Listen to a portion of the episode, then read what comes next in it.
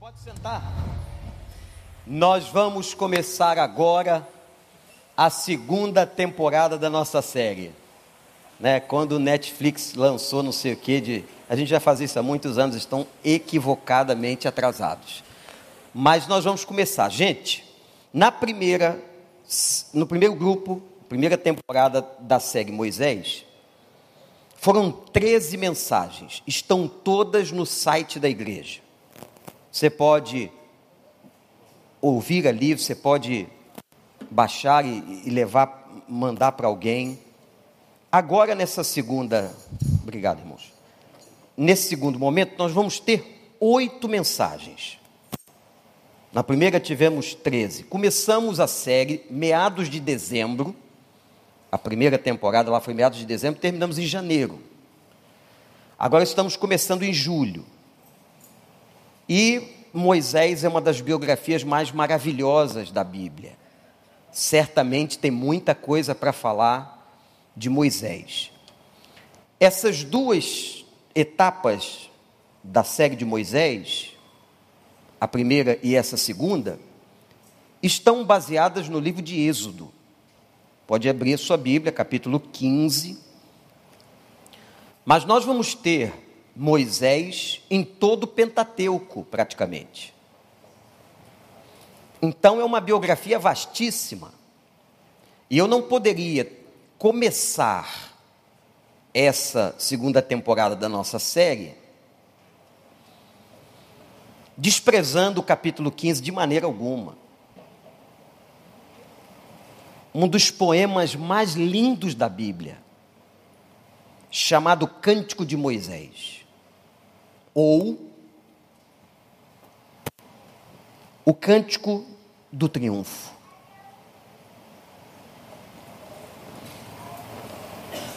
Então Moisés e os israelitas entoaram esse cântico ao Senhor. Cantarei ao Senhor, pois triunfou gloriosamente lançou ao mar o cavalo e o seu cavaleiro. O Senhor é minha força e a minha canção. Ele é a minha salvação, ele é o meu Deus, eu o louvarei. É o Deus de meu pai, eu o exaltarei. O Senhor é guerreiro, o seu nome é Senhor. Ele lançou no mar os carros de guerra e o exército do Faraó. Os seus melhores oficiais afogaram-se no mar vermelho. Águas profundas os encobriram, como pedra desceram ao fundo. Senhor, a tua mão direita foi majestosa em poder. Senhor, a tua mão direita despedaçou o inimigo. Em teu triunfo grandioso derrubaste os teus adversários, enviaste o teu furor flamejante, que os consumiu como palha. Pelo forte sopro das tuas narinas, as águas se amontoaram, as águas turbulentas firmaram-se como muralhas, as águas profundas congelaram-se no coração do mar. O inimigo se gloriava. Eu os perseguirei e os alcançarei, dividirei o despojo e os devorarei, com a espada na mão e os destruirei. Mas enviaste o teu sopro e o mar os encobriu, afundaram como chumbo nas águas volumosas. Quem? Quem entre os deuses é semelhante a ti, Senhor? Quem é semelhante a ti? Majestoso em santidade, terrível em feitos gloriosos, autor de maravilhas. Estendes a tua mão direita e a terra os engole. Com o teu amor conduzes o povo que resgataste com a tua força tu levas à tua santa habitação. As nações ouvem e estremecem, a angústia se apodera do povo da Filistia, os chefes de Edom ficam aterrorizados, os poderosos de Moabe são tomados de tremor, o povo de Canaã esmorece. Terror e medo caem sobre eles, pelo poder do seu braço ficam paralisados como pedra, até que passe o teu povo, ó Senhor, até que passe o teu povo que tu compraste. Tu o farás entrar e plantarás no monte da tua herança, no lugar, ó Senhor, que fizeste para a tua habitação, no santuário, ó Senhor, que as tuas mãos estabeleceram. O Senhor reinará eternamente. Louvado seja o nome do Senhor. Que coisa linda! A expressão deste cântico de triunfo, a palavra triunfo, aqui aparecendo no hebraico, significa que Deus se levantou. Moisés está preocupado agora em adorar, em exaltar os feitos de Deus, em glorificar.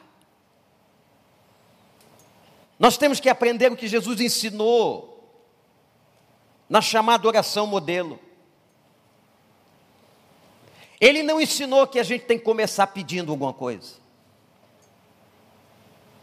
Mas ele ensinou que a gente começa glorificando a oração, as nossas orações. Tem que ser manifestações de adoração e glorificação. Pai nosso que estás nos céus, santificado seja o teu nome. Que venha o teu reino. Deus exaltado como santo, como rei na oração modelo.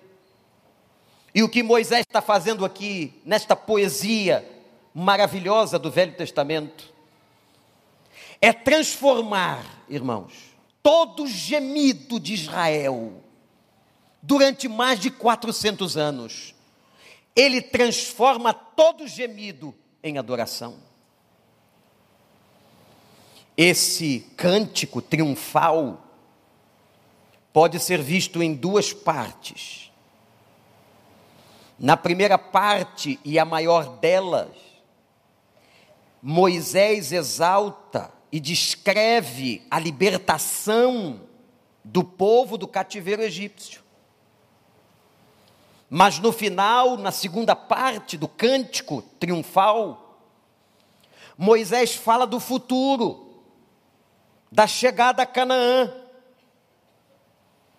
E quando Deus me mostrou esse texto, estudando o texto, eu percebi sete estrofes deste cântico. Na primeira estrofe,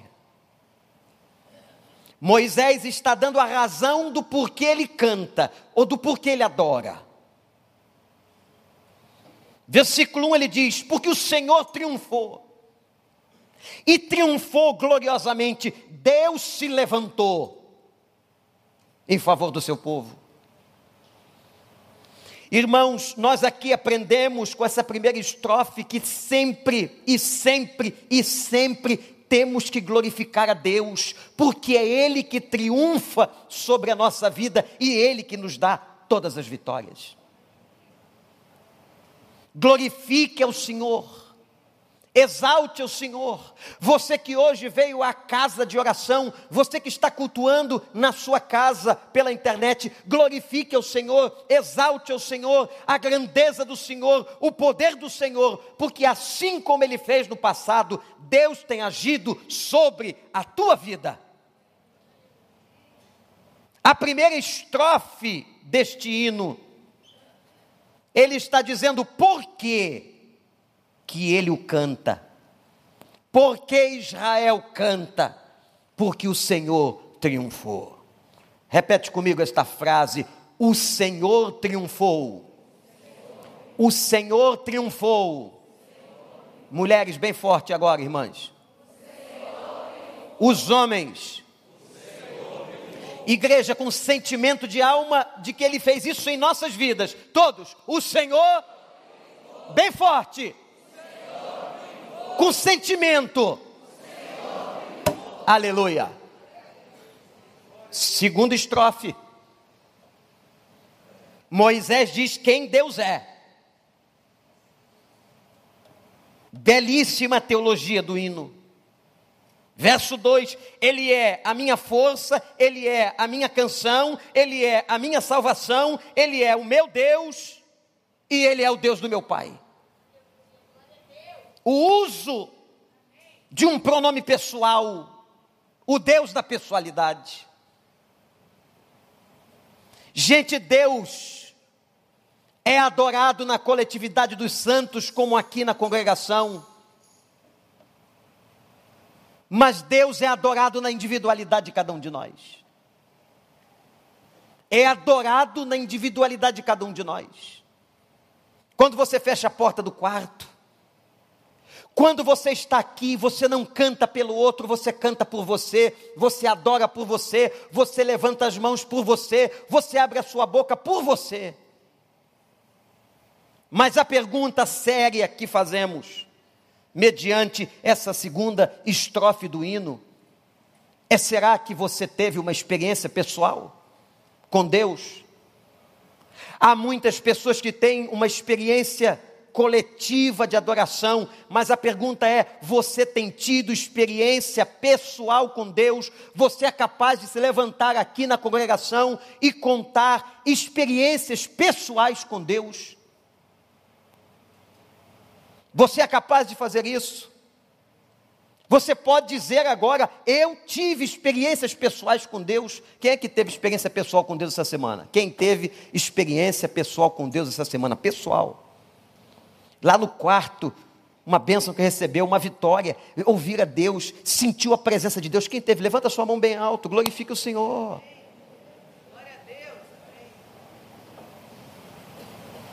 Deus é pessoal.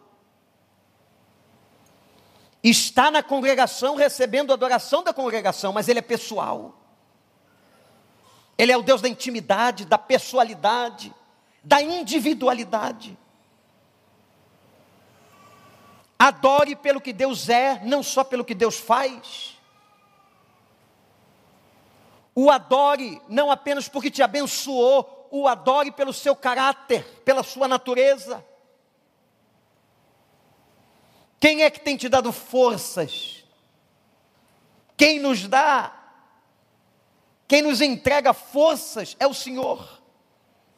A força que você tem recebido vem do Senhor. A hora da adversidade da sua vida, quem te fortalece é o Senhor. A hora que as ondas cobrem a nossa existência e são muitas águas, quem nos fortalece e nos faz submergir ou emergir é o Senhor.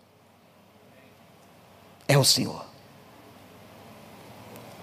É Ele que é seu Salvador. Salvador não apenas para o ato final da salvação, mas Ele nos salva todo dia de muitas coisas. Você sabia disso? Deus salva você todo dia. Deus salva você de coisas inimagináveis. Deus dá livramentos a você. Deus te abençoa lá no seu trabalho, lá no trânsito, de tantas coisas que acontecem nesta cidade. Deus tem livrado sua casa, tem livrado seus filhos, tem livrado você. Deus é Deus de livramento. Ele é o nosso Deus. E Moisés disse: Ele é o Deus do meu pai. Ele era o Deus da sua casa, ele era o Deus de Joquebede, ele era o Deus que estava com ele quando ele foi colocado no cesto de junco. É esse Deus que Moisés está exaltando, está dizendo: Eu adoro pelo que ele é, eu exalto por quem ele é o Deus da força, o Deus da salvação, esse é o Deus da minha casa, louvado seja o nome do Senhor. Igreja do Senhor, aqui na casa de oração, ou aí onde você está pela internet, adore a Deus pelo que Ele é, exalte o nome do Senhor, a Ele toda honra, glória e louvor. Terceira estrofe do hino. O que ele fez? Primeira estrofe, Moisés diz: Por que eu vou adorar? Porque foi Deus que triunfou sobre nós. Segunda estrofe, ele exalta quem Deus é. Terceira estrofe, ele exalta o que Deus fez. E ele se recorda, em síntese, da ação de Deus sobre Israel no Egito sobre o êxodo, a saída, a partida. A palavra êxodo significa a partida. E Moisés, dos versos 3 aos verso, ao verso 8, ele diz que Deus foi o guerreiro que guerreou por sua causa e a causa de Israel.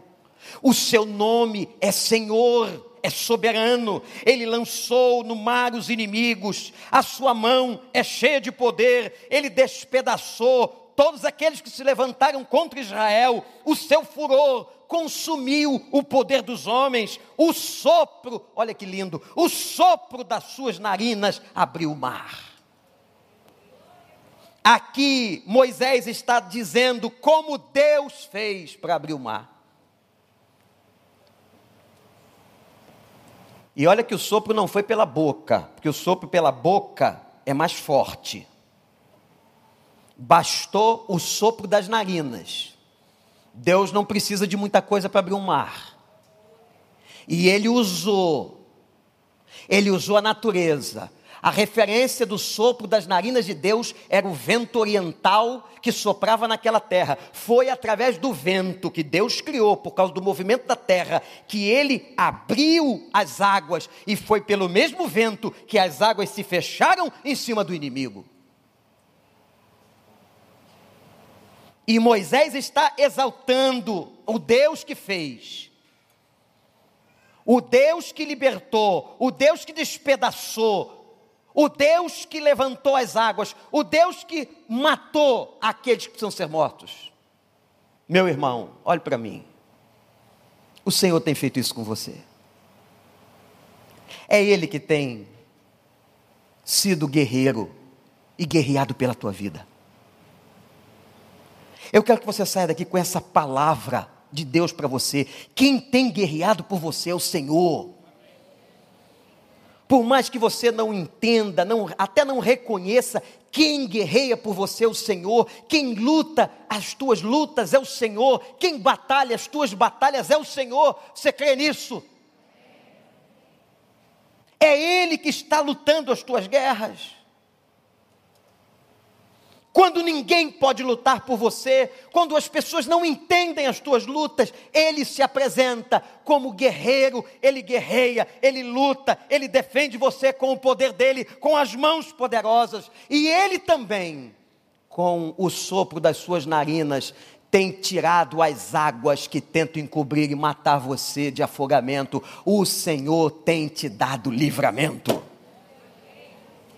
É esse Deus é esse Deus que Moisés está exaltando, e diz o texto: e Moisés e todo o povo adorava ao Senhor.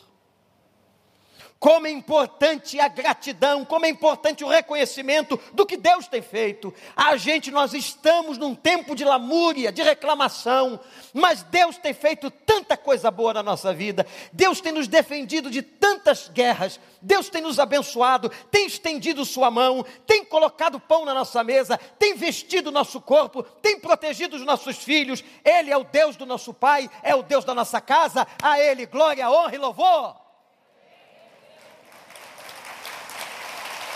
Não fixe e não mire apenas nos sofrimentos, porque Deus tem sido grande e tem soprado o vento oriental sobre a tua vida. A quarta estrofe.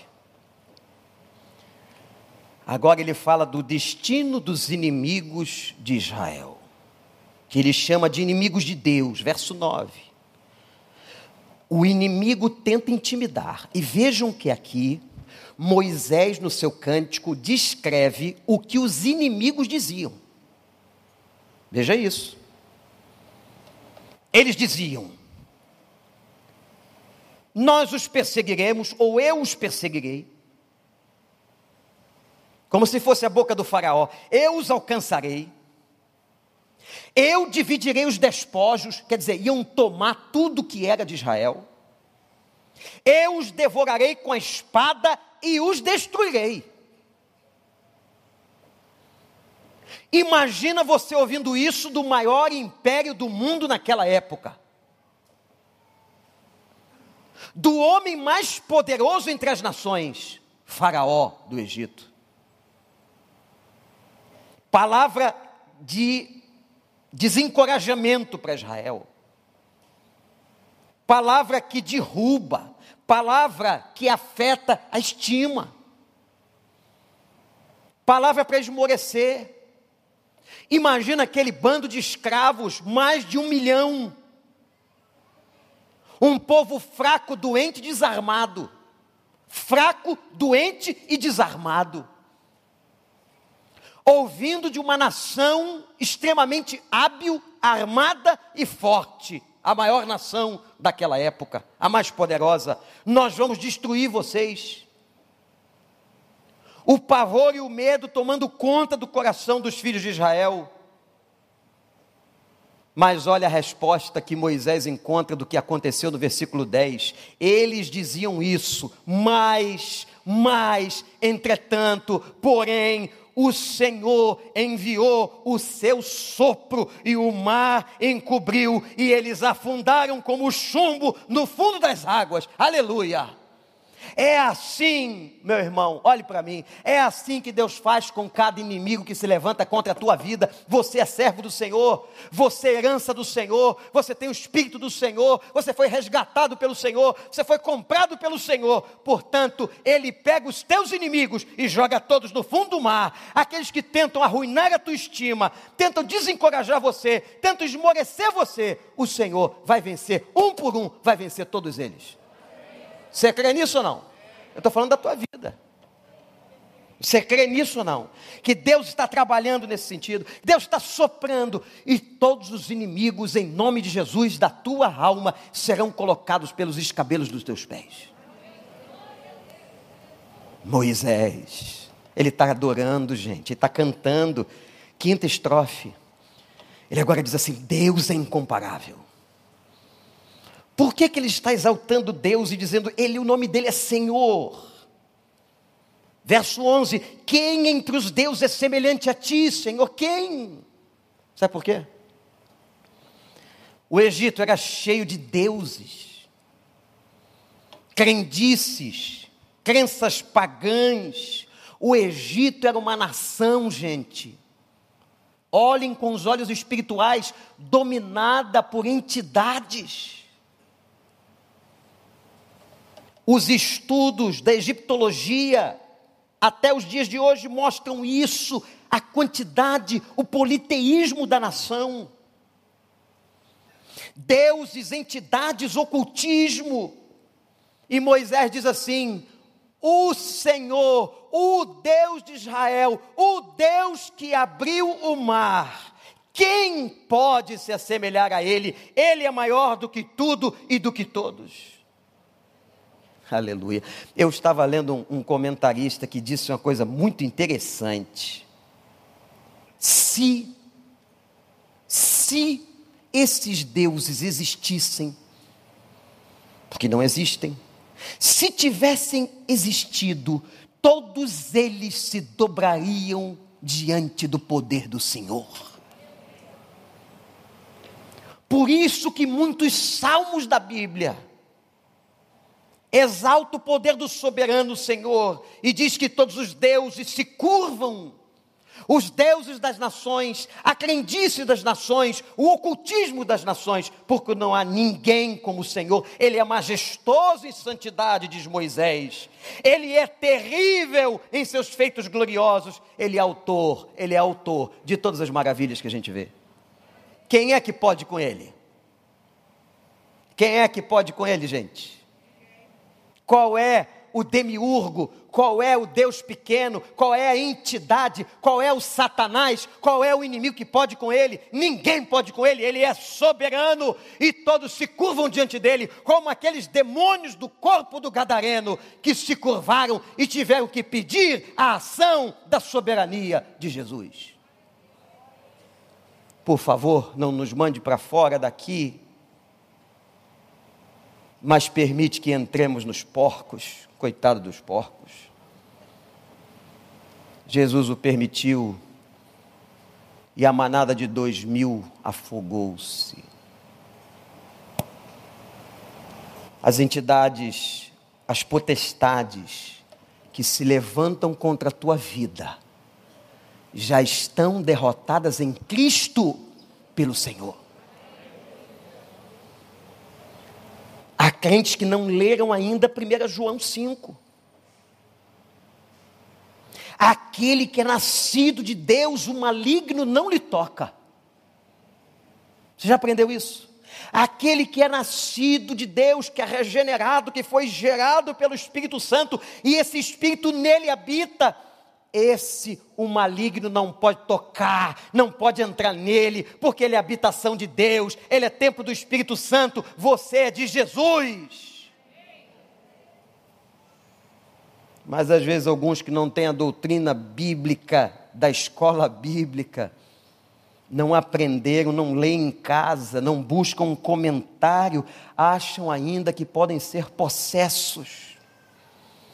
Se você é convertido e selado no Espírito Santo da promessa penhor da sua herança, nunca um demônio entra no seu corpo e não pode tocar em você. Ele pode oprimir, ele pode mandar dardos inflamados, mas ele não pode tocar em você porque você é propriedade de Jesus.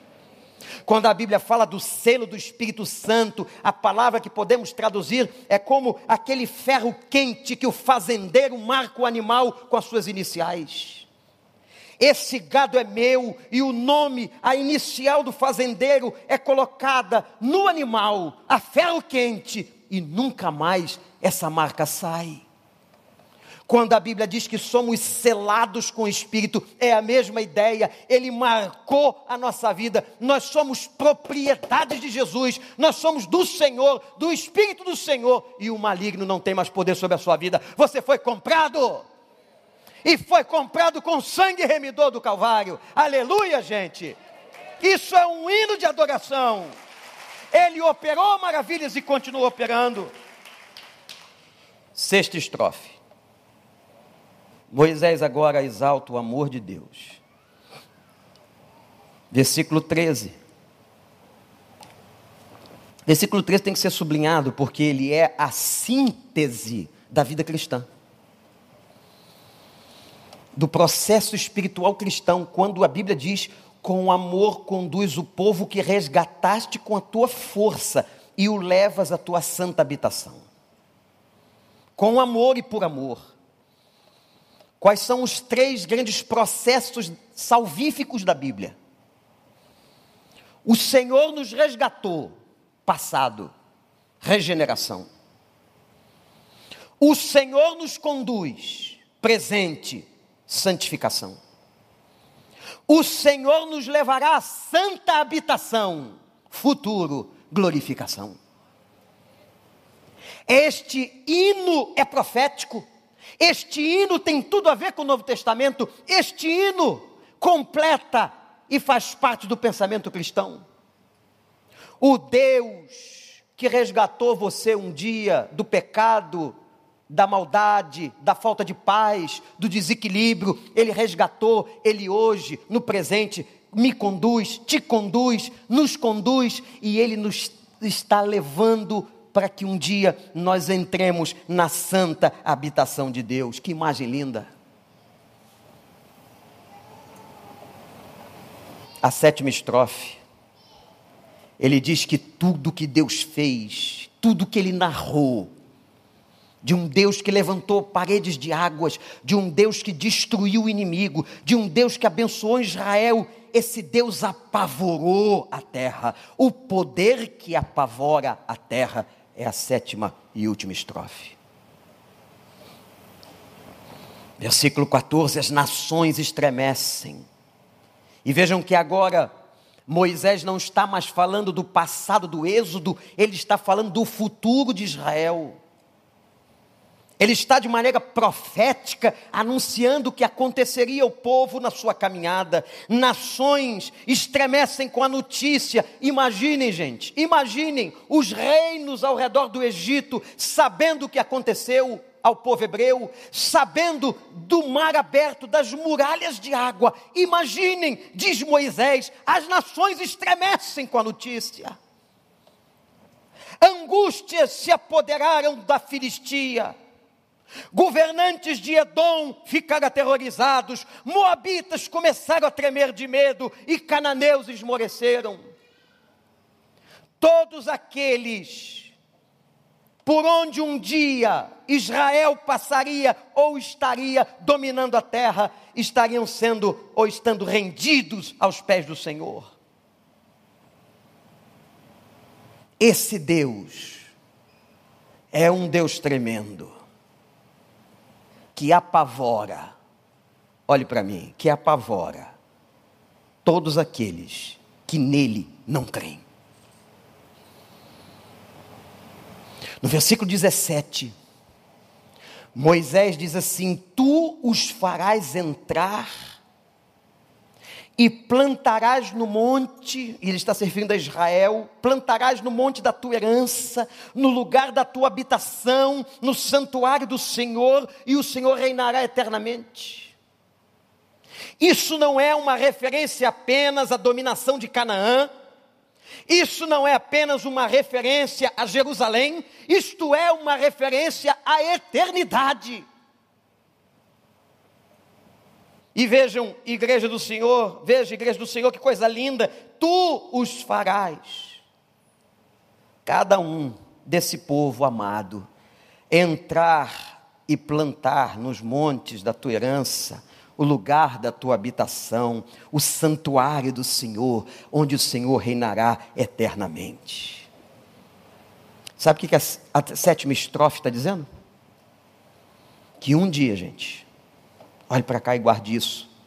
Um dia, quem crê ou quem não crê, mas a Bíblia diz que todo joelho se dobrará e toda língua confessará que Jesus Cristo é o Senhor. Não haverá um rei, um homem, uma mulher, um governante, quem quer que seja, que não se dobre e não venha se dobrar diante dele. Ele é o Senhor. E Ele reinará para sempre. E nós estaremos com Ele, protegidos. Aqui é só uma passagem. Eu, como já disse algumas vezes, Ele está nos levando para casa. Que hino fantástico. Você estava vendo agora um, um Moisés poeta. Moisés que apresenta à congregação e aos seus liderados uma hora de exultação, de exaltação, de adoração a Deus. Mas eu não posso terminar e nem deixar de concluir com o que a Bíblia diz da reação do povo. Olha para o versículo de número 20. Então Miriam, a profetisa, irmã de Arão, pegou um tamborim. Traz um tamborim aqui para mim.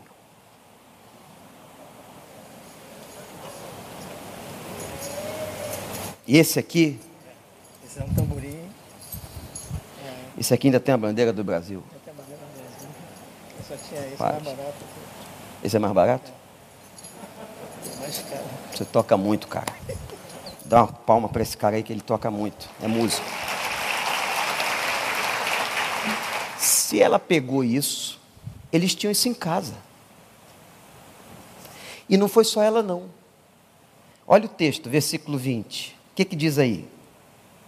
E todas as mulheres, todas as mulheres, a seguiram tocando tamborim e dançando.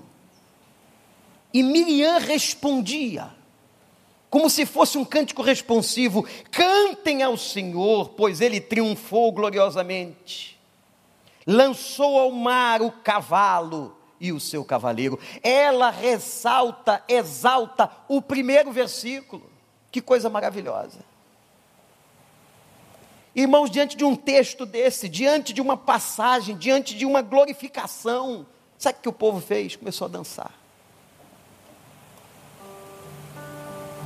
Deixa eu falar uma coisa aqui baixinha, para os batistas não me ouvirem. Às vezes eu fico indignado com o nosso comportamento congregacional. Deus está abençoando, Deus está falando louvor, o fogo está caindo e você está aí sentadinho, parecendo que está assistindo uma peça de teatro contemplando um filme no cinema. Nós estamos num processo de adoração. O ator aqui é você, é você glorificando a Deus, é você exaltando a Deus, é você orando a Deus, é você ouvindo a Deus. Olha, eu não quero desrespeitar seu estilo. Eu sei que você aprendeu, que você foi forjado, foi formado, e eu respeito. Se você não gosta de bater palma, não bate. Se você não quer levantar a mão, não levante. Se é contra você, não se violente. Agora, gente, tem muitas outras pessoas que sabem, que gostam, que podem, por que não fazem? Por que, que não pega o seu tamborim e vai louvar a Deus?